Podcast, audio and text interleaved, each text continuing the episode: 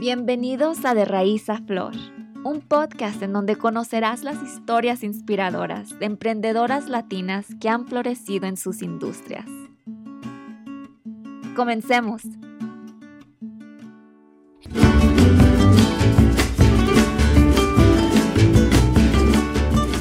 Bienvenidos al primer episodio de Raíz a Flor. Yo soy su anfitriona Anaísa Maya y estoy encantada de que me acompañen hoy porque tenemos a un mujerón como nuestra primera invitada. Con padres sinaloenses, Fernanda Kelly creció en Tijuana, Baja California y terminó su carrera de periodismo y teatro en la Universidad Estatal de San Diego. Desde entonces, Fernanda ha sido la anfitriona de múltiples programas de televisión e incluso es la ganadora de varios Emmys. Después de seis años de trabajar en el programa Lánzate en Univisión, Fernanda se aventó al emprendimiento y lanzó su marca de ropa para mujeres, Nitac. Esta mujer lo ha hecho todo y aún sigue luchando por sus sueños. Y lo sigue haciendo con una energía bellísima y un corazón enorme. Muchas gracias por estar con nosotros, Fernanda. Ay, no, voy a llorar. No sabía que era tu primer show, Anaís. ¡Del primero! ¡Wow! ¡Felicidades! ¡Qué honor! La verdad, qué honor. Muchas gracias. Cuando, cuando, nos pusimos a pensar a quién queríamos invitar para el programa y tú, luego, luego tu nombre salió. dijimos, ella tiene que ser la primera. Ay, tan hermosa. Gracias, la verdad que estoy muy contenta. Felicidades, que sean el primero de muchos más, de mucho éxito y gracias por, por invitarme. No, gracias a ti. Oye, sabes que la primera vez que te vi fue el año pasado en Latina Fest, que para los que no saben, Latina Fest es un evento anual para celebrar el emprendimiento en la comunidad latina con las mujeres latinas. Sí, yo me acuerdo. Y te vi en el escenario y estabas brinque de un lado para el otro y gritando, pero nada te paraba, pasaban cosas, pero tú no parabas, tú seguías. Y me acuerdo que te vi y dije, no sé quién es esa chava, pero ya me caí bien. Pregunté tu nombre, me lo dijeron y ya se me quedó grabado y, ya el, universo nos, nos juntó y nos dio la oportunidad de trabajar juntas hace ya que un mes. Sí, más o menos. y Prospera. Con Prospera, sí, que les mandamos un saludo. Oye, pero lo, que me fascinó es que empezaste a contarnos un poquito sobre, sobre tu historia, así que para que los que nos están escuchando, cuéntanos un poquito de ti, cómo fue crecer en Tijuana, en mm. vivir en dos mundos, dos culturas. Mm. Y, y, luego todavía con padres sinaloenses. Ay, wow. Bueno, eh, la verdad que crecer en Tijuana, pues de niña era muy bonito, ¿no? Estás en México, estás en, en, lo que conoces, en tu país, aunque yo nací en San Diego, California, soy americana, pues automáticamente mis papás luego, luego se regresaron a Tijuana. O sea, nada más me tuvieron en San Diego y nos regresamos de ser vida en Tijuana porque mi papá es arquitecto en Tijuana, entonces pues su vida, la vida de ellos estaba allá, ¿no? pero fue una infancia muy sana, muy bonita. Vengo de una familia muy unida. Eh, mis padres siguen juntos, que yo creo que ahora de grande me doy cuenta el beneficio y la fortuna que tengo, ¿no? Porque, porque mucha gente viene de familias, este, como le dicen, broken families, ¿no? Este, tengo eh, una hermana mayor, un hermano menor y vivíamos como cualquier familia normal, trabajadora de clase media, iba a la escuela ya, este, ballet, el tap, de niña siempre fui una persona que le gustaba mucho la artisteada, el cantar, el disfrazarme, o sea, desde chiquita tengo fotos con, conmigo entaconada, con los zapatos de mi mamá y el maquillaje hasta acá, sin la ah. ceja, y, ¿sabes? Y de ahí a los ocho años más o menos nos fuimos a vivir a San Diego porque mi papá quería pues darnos una vida mejor, este, una, una mejor educación, más oportunidades, aprovechar que éramos americanos. Entonces, este, nos mudamos para San Diego y ahí pues empezó una, el tener que aprender inglés, ¿no? Porque pues yo no sabía inglés. Dos, el, el, saberte que eres diferente a los demás, que eres, que no hablas el idioma, el bullying, luego superar el bullying, eh, eh, eh, todo eso fue como una parte interesante en mi vida que me forjó también el carácter, ¿no? Y con el amor de mis padres, pues lo pude casi, casi pasar muy desapercibido. O sea, lo sentí en la escuela, pero llegaba a mi casa y se me olvidaba, porque en mi casa había tanto amor que todo lo de la escuela se me olvidaba. Entonces, sí, son cosas que yo ahora que veo en los niños, digo, es que si tuvieran amor en casa, ¿no? O sea, que yo me estoy yendo por otro lado, pero bueno, en fin. Y este sí, es que me, voy, me voy, me voy. Y después este, fui a San Diego, a, la universidad, me, eh, eh, fui una niña una chava, una adolescente también sana, salía con mis amigas, andaba para ir para abajo en las antros, en, normal, o sea, una vida normal, pero sí, sí sabía siempre que quería ser artista, o sea, desde chiquita. Entonces, cuando llegó el momento de decidir que iba a estudiar, dije, bueno, pues me voy a ir a, a, a Nueva York, a NYU, Long story short, mi papá me pidió que me quedara en San Diego o cerca de San Diego y fue por eso que me vine a vivir a Los Ángeles a estudiar Stella Adler. Después de estar estudiando dos años en San Diego State periodismo, que no terminé de hecho, me salí de la carrera porque yo sabía que no estaba en mi corazón e, esa carrera. Entonces me vine a estudiar actuación, que aquí sí terminé el curso de dos años, y de ahí la vida me llevó a la conducción en televisión. O sea, el periodismo pues me siguió de una manera u otra. Sí. Y ya es, han sido pues 18 años, creo, en la televisión español, en inglés y en el cine, teatro, televisión.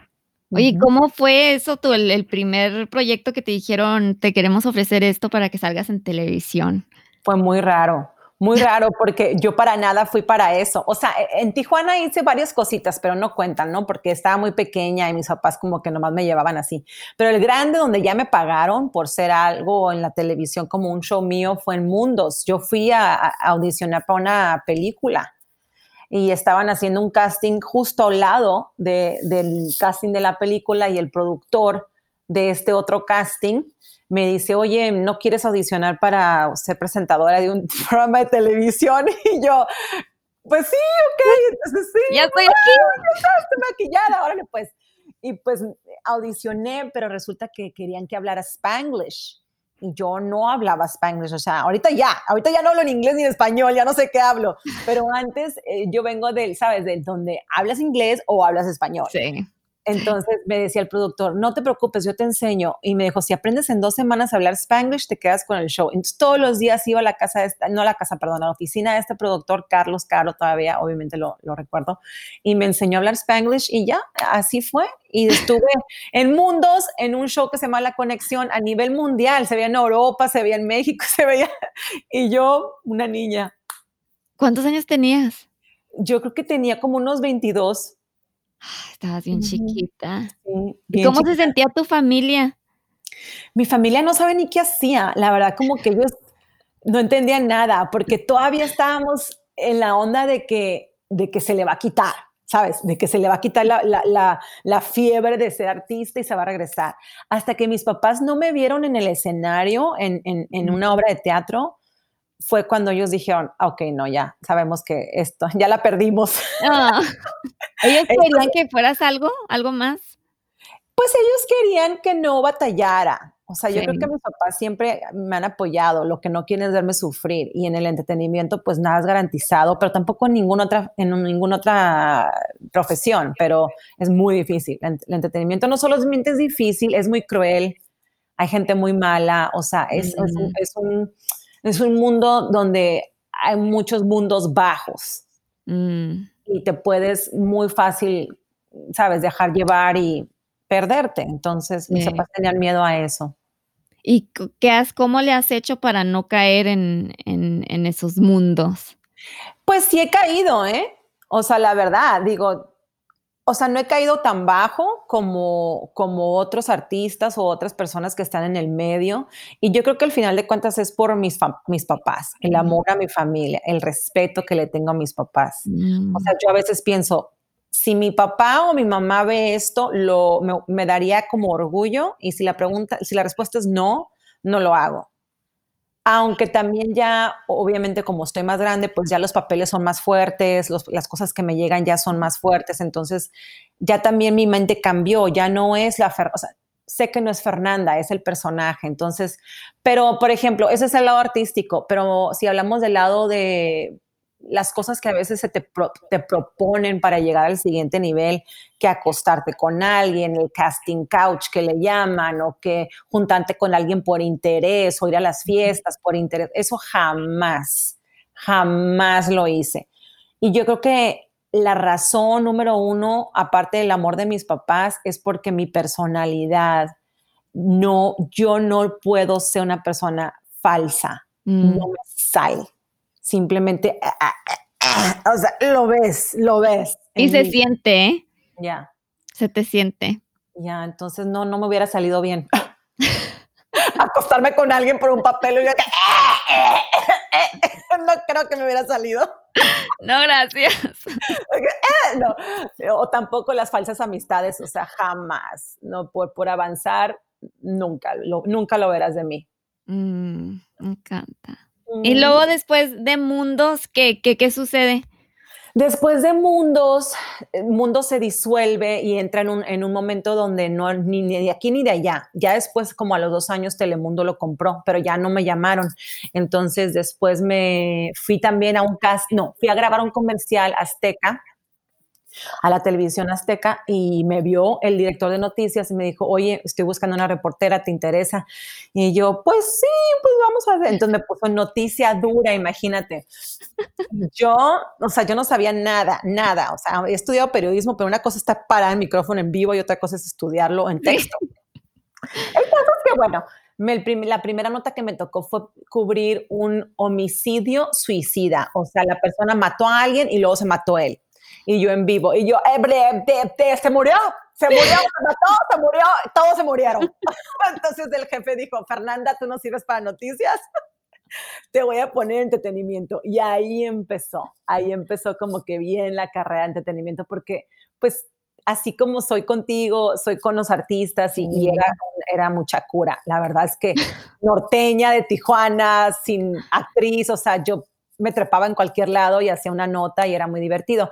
Y de ahí estuve como dos años y de ahí después este, me fui a Telemundo, al canal 22, me ofreció el mismo jefe mío de Mundos, me ofreció después en Telemundo un programa porque se fue, se fue mm. para, para allá después. O sea, también eso es como una historia de que nunca sabes dónde va a terminar la gente, ¿no? O sea, hay que ser buena persona con todos, porque el que está abajo luego está arriba y así. me llama y me dice, queremos hacerte un show y, ya, empezamos con Chile y Limón, duré dos años ahí y luego fue cuando dije, ya no quiero más televisión, me voy a dedicar nada más a la actuación. Y por cuatro años, eh, pues la perrié, como decimos en México, ¿no? O sea, batallé, me las vi negras, o sea, desde no tener casa, perder casi mi carro, eh, vendía tamales en la esquina, porque mis papás no vienen de dinero, o sea, tuvimos en algún momento dinero, pero se acabó y desde que me vine a Los Ángeles yo sola fui la que pagó todo, ¿sabes? Entonces, no tenía trabajo, bueno, pero yo estaba decidida a dedicarme nada más a la actuación. O sea, la actuación no te da siempre dinero. Y bueno, para no al lado del cuento, este, después de cuatro años me llama el que fue mi editor en Mundos, y en Telemundo para decirme que Univision estaba buscando una presentadora y que me querían ver. Y pues dije, bueno, voy a ir a audicionar. Y dijiste otra vez, pues sí, ¿por qué no? Pues sí, de hecho, casi era, es que mira, es muy chistoso porque yo ya no quería volver a la tele, yo ya sabía eso, pero entonces estaba orando, yo soy budista, tengo 15 años practicando budismo, ¿no? Entonces yo tenía como tres meses orando de que tengo ganas de volver a la televisión, pero no sé en qué, no sé cómo, nunca he hecho un programa en vivo, tal vez estaría padre. Y cuando me llama Kike para decirme que es un programa en vivo, digo yo, oh my God, o sea, es una respuesta a mi oración. Entonces fui, para esto ya habían visto a todos Los Ángeles, habían visto a muchas chicas muy bonitas, más operadas, menos operadas, o sea, más flacas, menos flacas, o sea, habían visto de todo. Y yo llegué gordita, pelo largo, negro, o sea, cero estilo, porque no, no soy muy fashion. Yo me he visto como quiero, pero y, entonces mi jefe se quiso morir cuando me vio, pero dijo, bueno, esta tiene algo, démosle el programa. Y ahí duré seis años. ¿Y qué hacías en el programa? Pues era un programa local tipo Good Morning America o Despierta América, si le quieres llamar así. la presentadora, eh, era un programa de variedad, de espectáculos, una hora en vivo y estaba primero con Carlos Álvarez, después este, Carlos se fue, me quedé sola un ratito y llegó Luis, Luis Sandoval, que él es eh, reportero de Despierta América, mi gran amigo, hermano, lo amo. Y, este, y así, eh, de local nos fuimos a nivel nacional. Después de como cuatro años de estar a nivel local, nos fue tan bien en Los Ángeles, o sea, la gente nos recibió muy bien que dijeron, hay que llevar el show a, nivel nacional. Entonces, pues estuve haciéndolo casi tres años. Llegas a ese lugar, este, te, escucharon tus oraciones. Sí.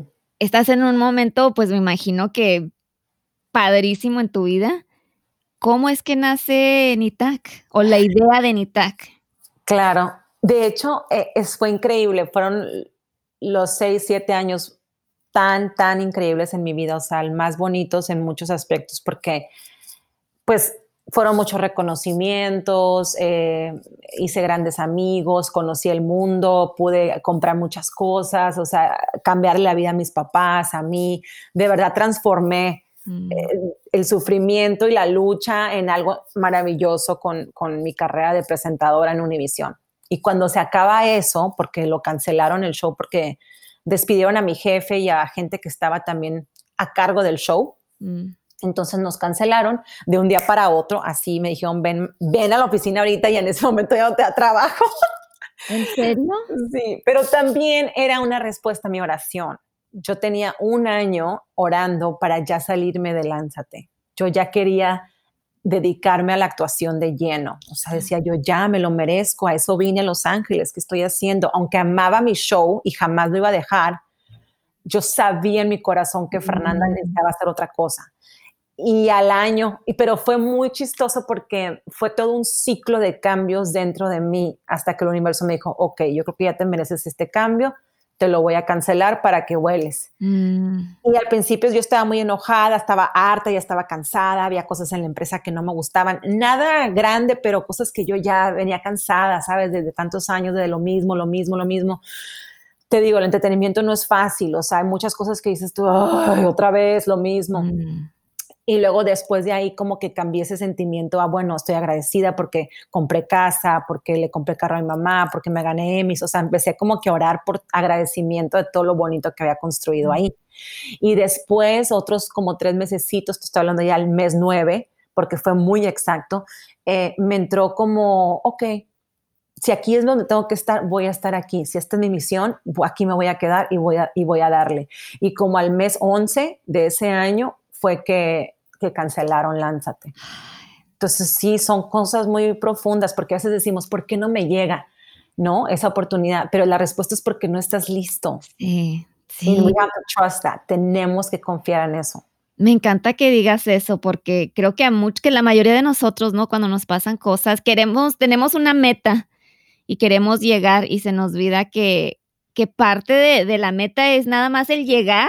Y ya cuando ya llegas, ya llegaste y ya, ya se acabó. Sí, exacto. Y todo es lo que aprendes y me encanta que dices que, que cambiaste tu manera de pensar y, y, empezaste a dar gracias por lo que tenías. Sí. Porque también creo que, que muchas veces nos, nos quedamos estancados pensando en lo que no tenemos. Sí. Y se nos van, se nos van los años pensando en, en qué nos falta. Yes. No vemos lo que ya está allí y cómo nos está preparando para llegar a, dónde tenemos que ir. Totalmente. Y yo siento que es difícil darte cuenta cuando estás en la lucha, ¿no? Pero ya que has vivido un poquito y ya que has atravesado ciertas cosas, te das cuenta, por ejemplo, yo ahorita me doy cuenta que si no hubiera vivido todo lo que viví, no pudiera estar ahorita aquí contigo o, sea, o estaría otra Fernanda, ¿sabes? O sería otra Fernanda. Entonces, mi misión siempre ha sido en la vida inspirar más que nadie a las mujeres y a los niños. Me encanta, o sea, pienso mucho en los que vienen detrás de mí y me encanta empoderarme junto con las mujeres, o sea, sentir esa unión, esa unidad. Y siento que si yo hubiera vivido una vida de que, uh, uh, todo bien, todo chido, pues no tendría con qué identificarme con ellas, ¿no? Con las que sufren, con las que batallamos. Entonces, mi misión está más que cumplida, o sea, siento que estoy haciendo justo lo que tenía que hacer, gracias a todo lo que he batallado. Sí, todo lo que has vivido. Entonces, ya te cancelan el show. Sí. Tú te quieres enfocar ya en la actuación. ¿Y qué sucede después? Después empiezo a pensar, digo, bueno, también ahorré, tengo que invertir, quiero hacer algo, tampoco millones de dólares, no crean, porque no. Eh, pero sí dije, si tengo cinco dólares, voy a invertir un dólar, porque también eso aprendí a que si tienes un centavo, el punto dos de ese centavo se tiene que ir a una inversión. O sea, no puedes gastarte el dinero nomás así. Entonces, eh, se me ocurrió, dije, pues voy a hacer una línea de ropa. Ah, voy a una, y se me ocurrió sin nada que ver, porque yo cero soy empresario, cero, cero. Yo sabía, o sea, cómo decir una línea en una cámara. Ese era mi trabajo, pero. Bueno, vendiste tamales. Bueno, sí, eso sí, ¿eh? Eso sí. Y desde chiquita, ahora que lo dices, Anaís, desde chiquita, yo vendía dulces en la escuela, dulces mexicanos. Entonces, siempre he sido como que empresaria. sí, ya lo traía. Ya lo traía, ya lo traía. Pero en fin, es que eh, empiezo con una línea de ropa que se llamaba Shopper Closet, que era para que vendiera yo mi ropa de la tienda. O sea, perdón, de mi vida personal. Por ejemplo, si me había puesto un vestido largo en la alfombra roja, lo vendía. Si me había puesto una falda, la vendía y decía, esta, con esta falda entrevisté a Ricky Martin y ponía la foto y la falda, ya sabes.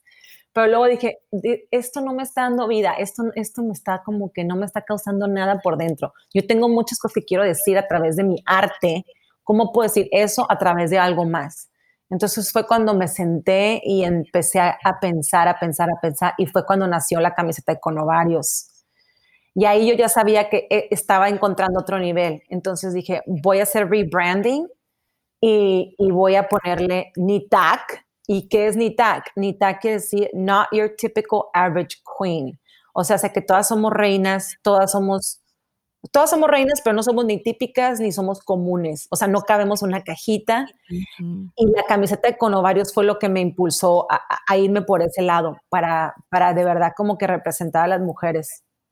Dinos más sobre ¿Por qué con ovarios? Para las personas que no son de México y no, no, saben. Claro, bueno, en, en, en, México precisamente el dicho es con huevos. O sea, hazlo con huevos, ¿no? Métele huevos, o sea, todo es como que el hombre. Ajá.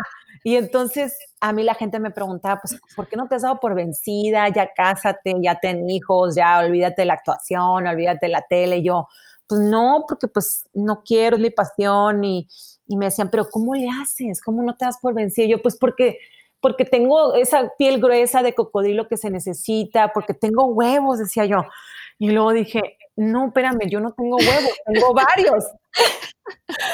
y entonces fue como, como nació la camiseta de con ovarios, porque, porque de verdad es que eso es, es, ese, es esa fuerza de mujer que tengo, que yo sé y quien me alegue está mal.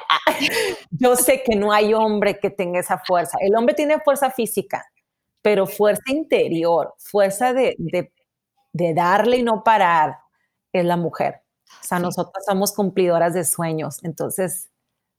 Con pues, el solo hecho de que tenemos hijos. Exacto, el milagro, el milagro de dar un hijo. Imaginarnos que un hombre pasar por ese tipo de dolor no, no aguantan. no aguantan. no, no, no. Entonces te avientas y no sabes nada. Nada. emprendimiento. Jamás sabías qué, qué, qué haces, qué, qué pasa por tu mente primero. Porque el estar ahí y el aventarte ya, no cualquier persona lo hace. No, no, y, de hecho yo estaba con una amiga eh, y cuando hice la, línea de ropa de Shopper Closet KM, se llamaba Kelly, KM por Kelly Monster, ¿no? Así me dice la gente que me sigue, mi, apodo de cariño. Entonces, este, ella es muy buena en, hacer cosas como de todo lo que es la computadora, sistemas, programas, todo lo que yo no sé hacer. Entonces le dije, ¿por qué no nos ayudamos? Si quieres, este, nos metemos de socias y, y, entonces yo me encargaba de lo, de lo artístico, si le quieres llamar, yo era la imagen de la tienda, porque sí era mi tienda, pero ella me ayudaba con muchas cosas, que yo, como Shopify, que Google, que no sé qué. Y ya después cuando abro Nitac, nos separamos y yo ya venía un poquito aprendida de lo que ella había hecho, pero la verdad es que, Anaís, Google, o sea, y las ganas de aprender, porque nadie vino y me dijo, me va a hacer A, B, C, no yo lo aprendí todo sola y sigo aprendiendo sola. O sea, tengo un equipo, sí, que trabaja conmigo, pero apenas estoy creciendo, apenas voy a cumplir un año. con Itak. Un bebé. Un bebé. Imagínate todo lo que tengo que aprender, olvídate. ¿Qué le dices? ¿Qué le dices a esa mujer que te está escuchando y a lo mejor tiene una idea de, de algo, pero le da miedo, le da miedo tomar ese primer paso? Es que a todas nos da miedo. O sea, que no estás sola.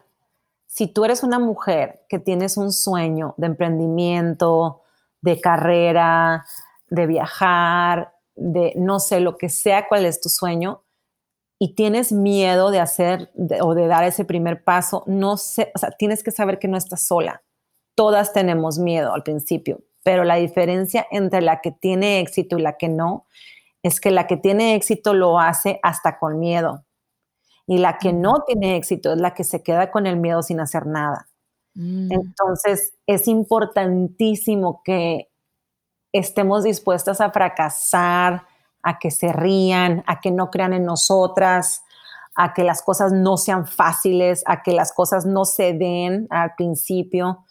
Pero si seguimos luchando, todo se puede lograr. El, lema de mi tienda es hacer lo imposible posible. Mm. Entonces, pues todo es imposible hasta que lo intentamos. Sí, y hasta que lo logramos, porque sí se logra. Oh, claro. Mira tú con tu podcast. Tan hermosa. Igual que tú, ¿eh? Tampoco sabía nada y dije, pero ah, vamos a darle. Ya ves, ya ves. ¿Y a ti quién te enseñó? Sí, nadie. Y en el camino aprendes. Y aprendes en esos tropezos, ¿verdad? Que te das, que te caes y aprenderte a levantarte. Y así como dices, enfrente de todos, todos te están viendo, pero a seguirle adelante. ¿Cuáles fueron esos primeros tropiezos que, que tú tomaste al principio? Ay, a ver, de la tienda. Em, híjole, bueno, el primero tiene que ser ah, eh, aprender a lidiar con, no necesariamente empleados, pero gente que trabaja contigo o para ti. Em, aunque eso también yo ya lo traía, esa filosofía y esa ética de trabajo yo la traigo ya de la televisión. Pero es muy distinta porque en la televisión, si tú no haces tu trabajo, te corren. Si tú no haces tu trabajo, hay alguien más o unas 150 mil chicas más que van a hacer tu trabajo. Entonces yo vengo de esa, yo vengo de esa, de esa escuela estricta, donde si yo te digo, Anaís, a las 3 de la tarde, a las 3 estoy conectada, ¿sabes? Mm. Y yo aprendí, un tropiezo fue que aprendí que la gente en el mundo real, afuera de la televisión, no tiene esa ética de trabajo. Es mm. muy raro encontrar. Entonces aprendí a tener paciencia, no necesariamente ser eh, tolerante a la irresponsabilidad, pero sí a tener paciencia de que no todo el mundo tiene una ética de trabajo igual, porque no tienen esa educación, porque no tienen ese background. Entonces es como que tienes que tener paciencia porque todo se tarda, todo cambia, todo se, todo se hace mal, a mil errores. Entonces hasta eso he tenido que aprender a, pues sí, a tener paciencia con, las cosas que no, que no se me hacen bien a mí. Sí. ¿Y, cómo le haces en esos días que te levantas y a lo mejor alguien quedó en llegar a las nueve, ya son las diez, todavía no llegan? O esos días que te levantas y dices, ¿qué, qué hice? Porque en el mm. emprendimiento así es, ¿verdad? Es en sube y baja, que a veces te levantas con días buenísimos y estás lista y inspirada y luego hay otros que ¿qué hice? Es que no sé por qué me metí en esto, no sé qué estoy haciendo, perdí dinero, estoy haciendo lo, contrario. ¿Qué haces en esos días para no vencerte?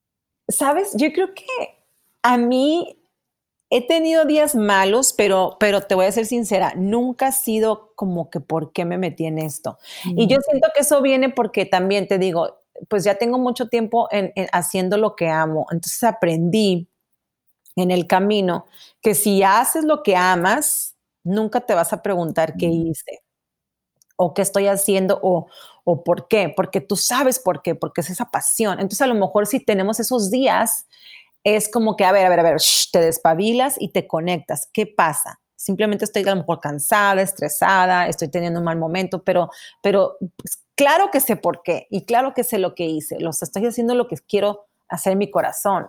Entonces es como que a nosotros mismos, recordarnos a nosotros mismos que lo que estamos haciendo es lo que queremos hacer y ya con eso es como que, wow, porque ¿quién hace lo que quiere, Naís? Todo el mundo está trabajando en algo que no le gusta, la mayoría de la gente tiene que ir a trabajar para mantener a su familia. O sea, entonces el hacer lo que queremos y hacer nuestra pasión es un, es una gran, es un gran beneficio. Enorme, sí. Es enorme. Entonces, eh, está bien tener esos malos momentos, pero es como que volver a conectarte. A ver, Fernanda, a ver, Anaís, ¿qué estoy haciendo y por qué lo estoy haciendo? Ah, ok, ya me acordé porque tengo una misión de vida, porque quiero ayudar a las mujeres, porque quiero tener una voz, ¿no? En tu caso, con este podcast, o quiero darle luz a más mujeres, no sé cuál sea tu misión. Y todo lo más vale la pena, o sea, sí, pues ya, la vida es así. Sí. O sea, vamos a tener altas y bajas. En todo. En todo, todo, todo, todo. Entonces, ¿qué te sigue para ti? Ahorita ya, ya, ya tienes, que ya estás inspirando un chorro de mujeres, estás levantando las voces de muchas. Eh, la actuación, cuéntanos con qué, qué ves en los en los siguientes cinco años para ti. Wow, esa es una muy buena pregunta. ¿Qué veo en los? Bueno, Vamos a tomarlo en los próximos meses, ah, la pandemia. Fíjate que yo antes de que la pandemia empezara estaba haciendo, estaba preparándome para la obra de teatro de Frida Kahlo. Ah, sí es cierto, vi las fotos. Sí, entonces yo siempre he sido amante de Frida desde chiquita y siempre supe que iba a ser la de Frida Kahlo. Simplemente estaba esperando que el universo me lo regalara. Entonces, cuando por fin me llegó la audición y me dio en el papel en, en el Teatro Frida Kahlo, de hecho, con Rubén, con Rubén Amavisca. Eh, empezamos los ensayos, yo pues era la mujer más feliz del mundo.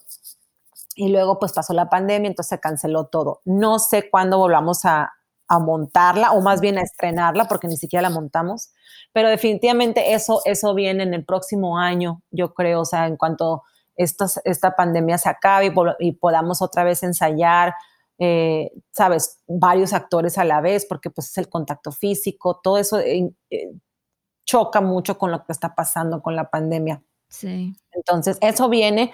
También escribí una serie basada en mi vida, se llama Sofía, en inglés, sí.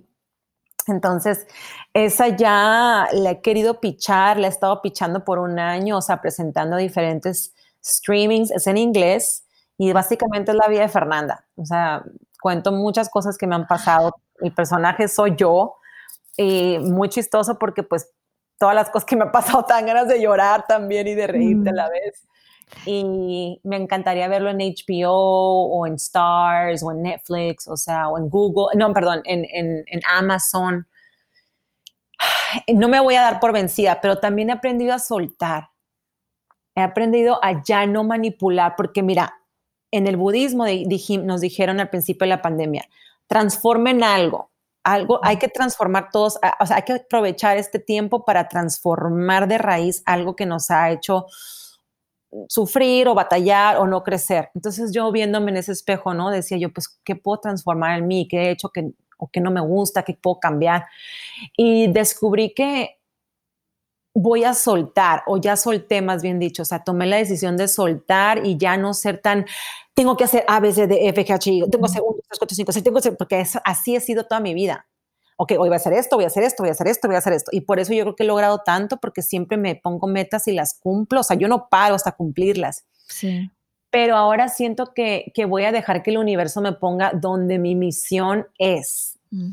y donde más puedo inspirar, donde más, eh, donde más good, como dicen, puedo traer. O sea, yo quiero de verdad que hacer que las cosas estén mejor en este planeta. Entonces, si es una serie, una película, una obra de teatro, un podcast o más ni tac, yo me voy a dejar. Flojita y cooperando. Me encanta que digas eso, Fernanda, porque creo que a veces nos ponemos mucha presión en saber qué es lo que queremos y a dónde vamos. Y lo único que hacemos es estresarnos cuando no lo tenemos claro todavía. Y, muchas veces nada más como tú dices, tenemos que soltar y dejar que la vida nos lleve a donde, donde tenemos que estar. Sí, sí, y, es un proceso, para mí al menos fue un proceso muy largo, de mucho llorar, o sea, no te puedo explicar cuántas veces yo no, o sea, yo he llorado toda mi vida porque yo quiero ese papel, ¿sabes? Yo quiero ser esa, esa protagonista en una serie o hacer esa, o sea, yo quiero eso para mí, pero eh, también sé que he hecho muchas causas en mi vida y que el universo no es cruel. Mm. O sea, el universo no es tan cruel como para no concederte lo que más quieres cuando eres una buena persona. Y yo me considero que soy una buena persona. O sea, trato de no hacer mal, trato de siempre hacer el bien, de ayudar. Entonces, digo yo, pues ya es cuestión de tiempo que el universo diga, órale, pues. Ahora sí, ya. Ahora sí, ya. Así como pasó con Lánzate, como pasó con la tienda, como ha pasado con todo. ¿Qué le dices a, una mujer que ahorita está en, ese momento, que, está llorando porque tiene ese sueño de, lograr lo que sea, ¿verdad? X, Y, Z, y no se le da, no se le da, y sigue levantándose y tratando y tratando y, y no, no llega. Pues lo primero que le diría es felicidades. Felicidades de que te sigues levantando y que, te y que sigues luchando, que no te das por vencida porque eso es lo que se necesita, no darnos por vencidos. Mm. O sea, eh, ya con eso tenemos la batalla casi, casi ganada. Y lo segundo que le diría es, hay que ser pacientes. O sea, confiar que nuestra vida nos está poniendo justo donde tenemos que estar. Porque ¿sabes qué pasa a veces, Anay? A veces nos llegan las cosas y no estamos listos, entonces nos van.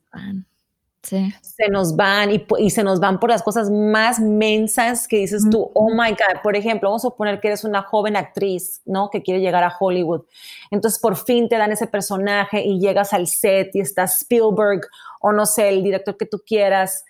Cuarón está esperándote y llegaste 10 minutos tarde y vamos a suponer que Cuarón es súper impaciente, no le gusta esperar a los actores, no le gustan los divos y te corre porque tú eres muy reemplazable, o sea, todos somos como talentos reemplazables así. Entonces, ¿de qué sirvió que llegaras si no, si no sabías cómo cuidar, cómo llegar, cómo estar, cómo presentarte? Entonces, lo que pasa es que cuando estamos buscando y queremos que las cosas sucedan, no pensamos que no estamos listos, pensamos que ya estamos listos y eso yo lo entiendo. Pero entonces volvamos a lo mismo, hay que confiar en que los tiempos de nuestras vidas están en ritmo siempre con el tiempo del universo. Porque entonces ahí ya, me fascina. Un descansar. Sí, sí, sí, todo, todo tiene todo su proceso y su tiempo ideal y te va a llegar en el momento adecuado. Sí. Y a veces, sí, nos, nos, nos quedamos en esa pasión de que ya lo quiero y yo sé que estoy lista y yo sé lo que yo sé y nadie me va a decir lo contrario. Claro, pero eso está muy chido también, porque pues es tu, es tu seguridad, es tu autoestima, ¿no? Pero entonces es, es, es, que son muchas cosas, es el balance entre la arrogancia y entre, entre, bueno, si ya estoy lista, o sea, ya no puedo aprender más, ¿no? O sea, siempre crecer, siempre, eh, siempre seguir en la lucha, porque es lo que nos hace ser mejor. Y seguir con ovarios. Y seguir con ovarios. Hoy ahora vamos a pasar a nuestro segmento llamado Pétalos. Ah, wow. Y es una serie de preguntas que te voy a hacer súper rapiditas para que las contestes en lo primero que se te venga a la mente, porque queremos conocer a Fernanda realmente. qué miedo, ok. ¿Qué ha sido, no, quién ha sido la persona que te ha dado el mejor consejo y cuál fue? Oh, wow. Pues em, mi papá y mi mamá, los dos, eh, ¿qué consejo me han dado? Híjoles, que me han dado tantos. Ser buena persona. O sea, yo creo que me han dicho muchas cosas, pero, pero hacer el bien. Eso es lo que me han siempre enseñado, o sea, con mis hermanos, con ellos, con mi familia siempre hacer el bien, ir por la línea recta, por la línea correcta, cual sea esa para ti. Mm, y eso es exactamente lo, que haces tú y lo vives. ¿Cuál es tu libro favorito y cuál le recomiendas a las mujeres que nos están escuchando hoy? Mm. Tengo muchos libros favoritos, me encanta, me encanta leer, pero para mujeres, eh, hay dos. Uno del doctor eh, Dr. Joe Dispenza, Breaking the ah. Habit. ¿Te gusta? Me encanta. Breaking the Habit of Being Yourself es un libro muy intenso. Es un neuroscientist de la neurociencia, pero nos enseña a, a que la Fernanda de seis años no es la misma Fernanda de ahorita y eso está perfectamente ok, ¿no? Y del otro es este Shakti Gwain, eh, Creative Visualization, Power, tendría que acordarme el título, pero es de Shakti Gwain. Ok. Creative Visualization creo que se llama. Lo he leído mil veces. Lo tengo que buscar ese. Sí, yo también ahorita lo voy a buscar, de hecho. Eh, Shakti Queen, porque está muy bueno. Eh, Shakti Queen. Ella es fabulosa. Sí, porque ese primero de Joe Dispensa me, me fascina todo lo que, lo que saca él, la verdad. Sí, se llama Creative Visualization. Creative Visualization, ok. Esa lo voy a poner en mi lista. Es hermoso, te vas a, te vas a morir con ella. Mm. ¿Qué haces para divertirte cuando no estás trabajando?